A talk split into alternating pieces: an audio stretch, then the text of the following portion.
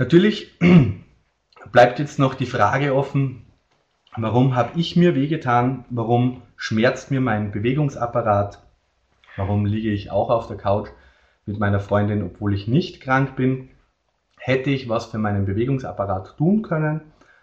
Und genau wie vorher, wenn wir uns anschauen, was hätten wir fürs Immunsystem tun können, möchte ich mir jetzt mit Ihnen gemeinsam anschauen, was ich für meinen Bewegungsapparat tun hätte können.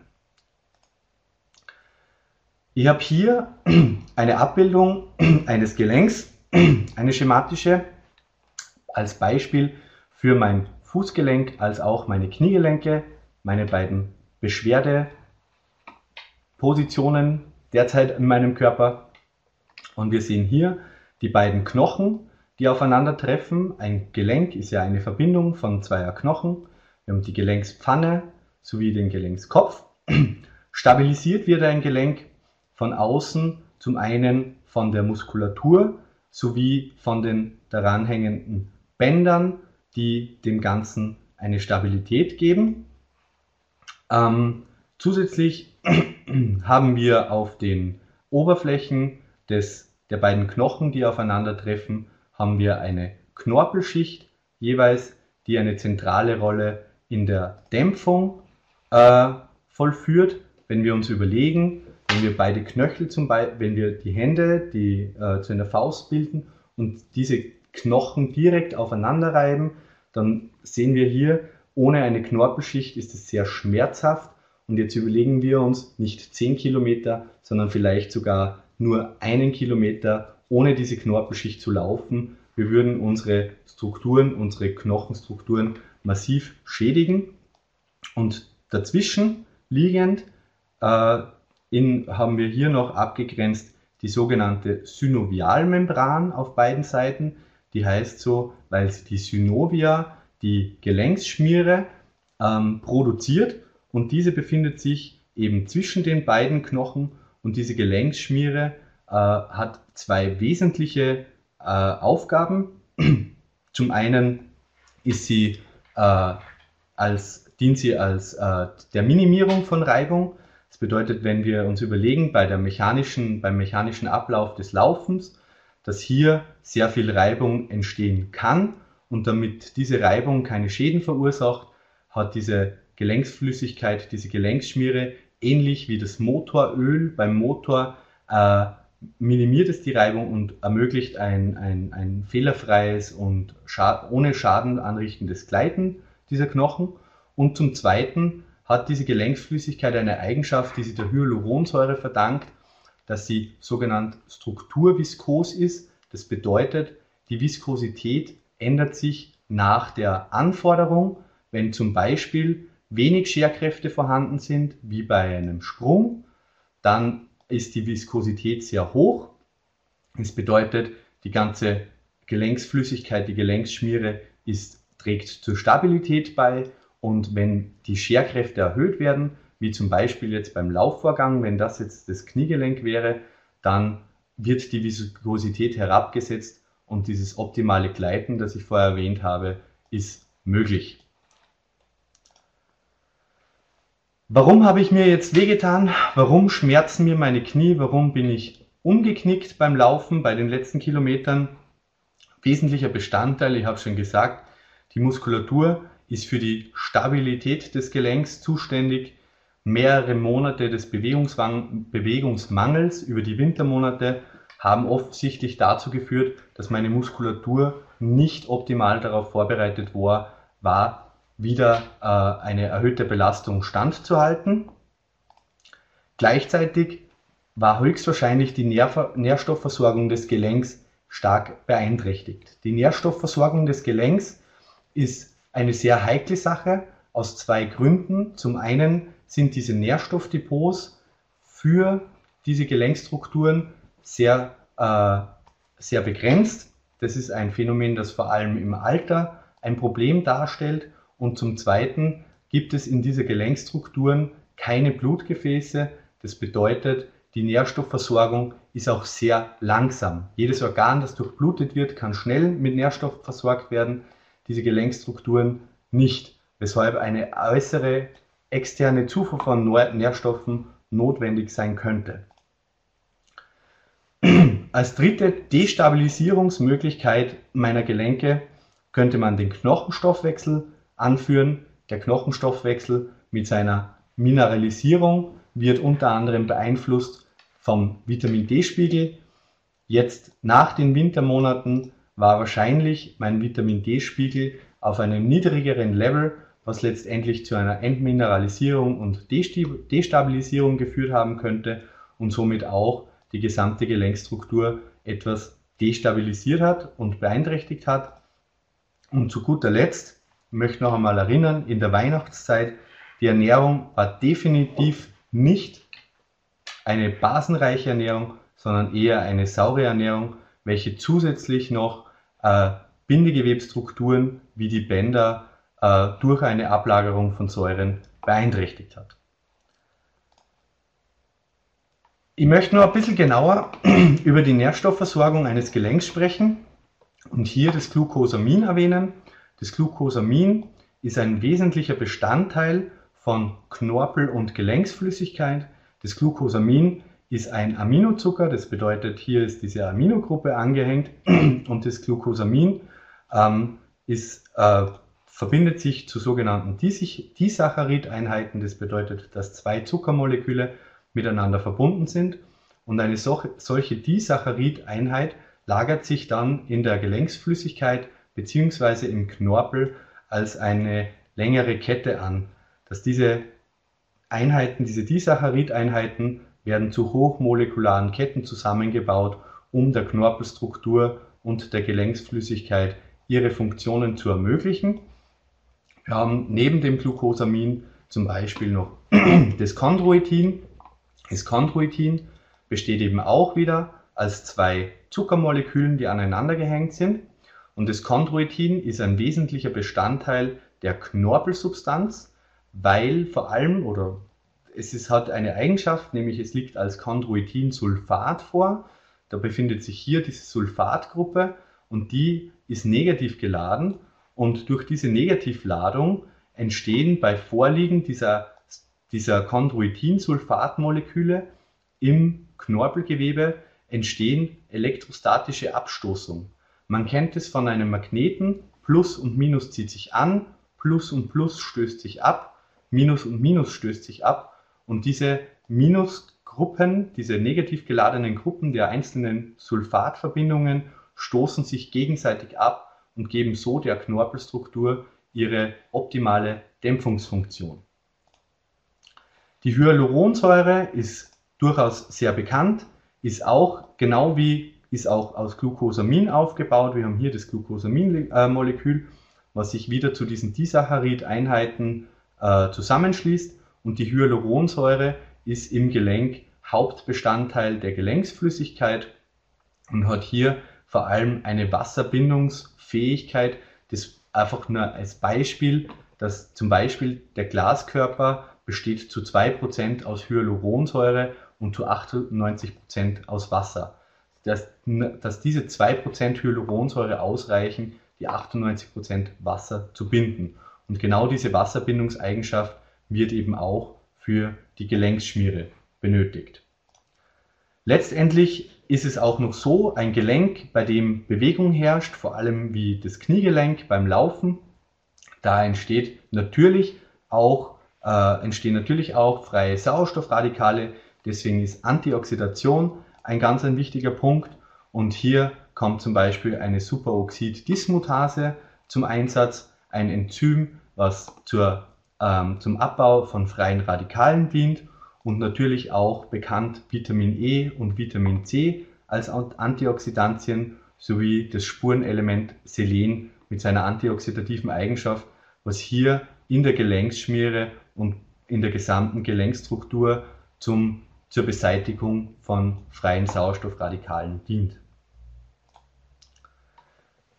Hier schematisch dargestellt, ich hoffe, dass meine, meine eigenen Knie nicht so aussehen, aber hier wäre äh, eine degenerative Gelenksveränderung, auch als Arthrose bekannt, bei der die Knorpelsubstanz bereits ganz stark bzw. gar nicht mehr vorhanden ist und wo dann beide Knochenstrukturen aufeinandertreffen.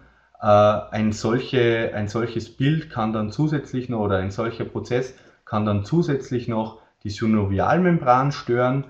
Die Synovialmembran entzündet sich und es führt zu einer Beeinträchtigung der Produktion der Gelenkschmiere.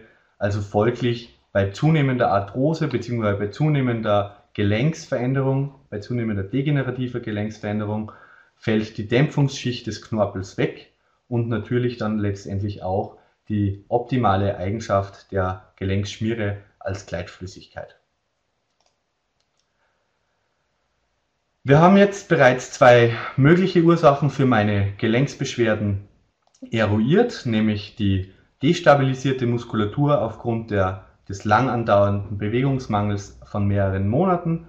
Wir wissen bereits, dass die Nährstoffversorgung meines Gelenks höchstwahrscheinlich auch aufgrund meiner Fehlbelastung, nämlich der Mangelbewegung sowie dann der plötzlichen Überbelastung durch diesen 10-Kilometer-Lauf äh, eingeschränkt oder, oder fehlbelastet war und natürlich auch meine Ernährung in der Winterzeit beziehungsweise vor allem auch während der Weihnachtszeit nicht die optimalen Nährstoffe für mein Gelenk äh, mit in den Körper aufgenommen wurden.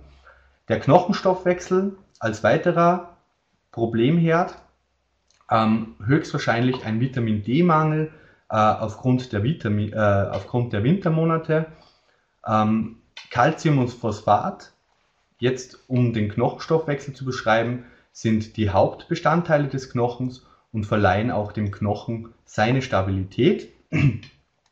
Die Einlagerung von Calcium und Phosphat in den Knochen, die Mineralisierung, wird reguliert von Calcitriol, dem biologisch aktiven Vitamin D.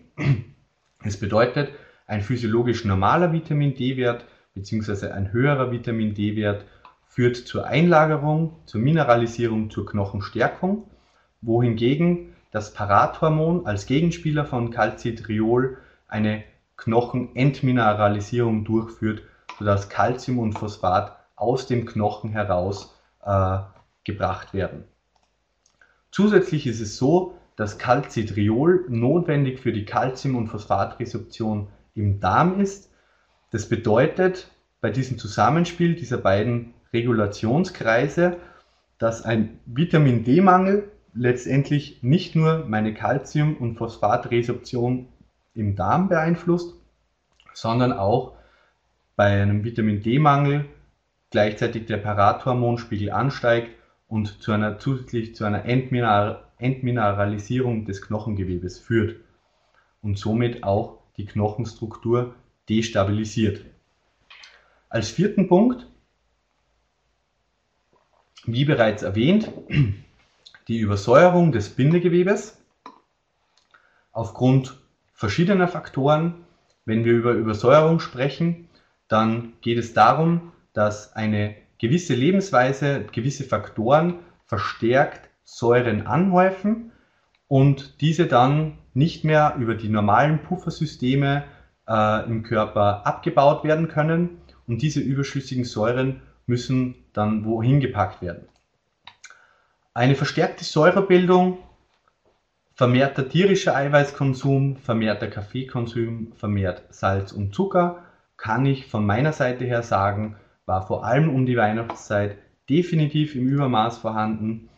Erhöhter Stress führt auch zu einer verstärkten Säurenbildung, war während der Weihnachtszeit wahrscheinlich nicht der Faktor, aber auch eben mit dem Arbeitsstart im neuen Jahr ist dieser Aspekt nicht zu, zu, zu ähm, wegzudenken. Eine verringerte Aufnahme von Mineralien, wie eben zum Beispiel Calcium und eine verringerte Aufnahme von Obst und Gemüse, kurz einer basenreichen Ernährung, äh, vermindert auch äh, oder führt auch dazu, dass Säuren überschüssig vorhanden sind und natürlich auch die Bewegung nicht nur so, dass die mangelnde Bewegung in den Wintermonaten meine Muskulatur destabilisiert hat, sondern auch zu einer vermehrten Anhäufung von Säuren in meinem Körper geführt haben muss. Diese überschüssigen Säuren, wie bereits erwähnt, werden entweder unter anderem im Bindegewebe eingelagert und können somit die Struktur zum Beispiel von Bändern und Sehnen zur Stabilisierung des Gelenks negativ beeinflussen und wenn nicht noch der Vitamin D-Mangel und diese Knochenentmineralisierung nicht genug wäre, ist es auch so, dass diese Säuren neutralisiert werden können, wenn unter anderem äh, Mineralien wie Calcium aus dem Knochen herausgenommen werden, um, diese, um diesen pH-Wert im Körper aufrechtzuerhalten, das Optimum. Kurz noch einmal zusammengefasst, die Muskulatur. Ich habe vier Monate, mindestens vier Monate keinen Sport gemacht und dann wollte ich sofort 10 Kilometer laufen. Meine Muskulatur war definitiv nicht darauf vorbereitet. Sie war zu schwach, um dieser Beanspruchung, vor allem beim Laufen am Asphalt, standzuhalten. Die Nährstoffversorgung des Gelenks war aufgrund von einer schlechten Ernährung beeinträchtigt und zusätzlich kam auf eine Fehlbelastung, nämlich durch Nichtbewegung und sofortige Überbelastung mit 10 Kilometer Laufen, ein, eine zu große Herausforderung auf das Gelenk zu. Der Knochenstoffwechsel, wie bereits erwähnt, wahrscheinlich ein Vitamin D-Mangel aufgrund der Wintermonate, der fehlenden Sonneneinstrahlung, der fehlenden Sonneneinstrahlexposition und natürlich bezüglich der Übersäuerung des Bindegewebes wenn ich mir jetzt die Frage stelle im Nachhinein, was hätte ich für meinen Bewegungsapparat gerade im Kontext der Wintermonate tun können, dann hätte ich ihn mit verschiedenen Nahrungsergänzungsmitteln, mit wichtigen Nährstoffen für den Bewegungsapparat, für die Gelenke, als auch für den Knochenstoffwechsel, als auch für die Übersäuerung, hätte ich ihn besser darauf vorbereiten können, um optimal in das neue Jahr zu starten. Jetzt zum Schluss noch einmal, meine Freundin und ich liegen auf der Couch. Wie hätten wir das verhindern können? Wie bereits erwähnt vorher, die Rolle, die zentrale Rolle des größten immunologischen Organs im Körper, dem der Darmschleimhaut, zusammen mit dem darmassoziierten Immunsystem und alles, was dazugehört, unterstützend ein Pro- und ein Präbiotikum mit lebensfähigen Mikroorganismen als auch Ballaststoffen für ein, zur Unterstützung des Immunsystems, zur Stärkung des Immunsystems, um gerade in dieser Zeit, in der grippale Infekte Hochsaison zeigen, entgegenzuarbeiten bzw. bestmöglichst darauf vorbereitet zu sein, nicht zu erkranken. Und somit wäre hier, wenn wir uns das anschauen, das Bild, zumindest meine Freundin, wäre schon geschützt davor und könnte ihre Neujahrsvorsätze ohne Unterbrechung und ohne anfängliche Startschwierigkeiten äh, bereits ausführen. Und natürlich auch ich, noch einmal, mein Bewegungsapparat ist gerade im Kontext der Wintermonate durch den Bewegungsmangel leichte Veränderungen, degenerative Veränderungen meiner Gelenkstrukturen könnten mit einer optimalen Nährstoffversorgung ausgeglichen werden und zusätzlich der Knochenstoffwechsel für eine verbesserte Stabilität sowie äh, die Übersäuerung des Körpers, ähm, um dieser entgegenzuwirken, damit meine Gelenke und mein Bewegungsapparat optimal für Bewegung vorbereitet gewesen wären. In diesem Sinne möchte ich auch, wenn Sie es vorhaben, in diesem Jahr mehr Sport zu treiben bzw. sich mehr zu bewegen, äh, unsere, meine Empfehlung vorschlagen vor allem jetzt im Februar, wo es darum geht, eben der grippalen Infekt Hochzeit äh, standzuhalten. Und somit bedanke ich mich bei Ihnen für Ihre Aufmerksamkeit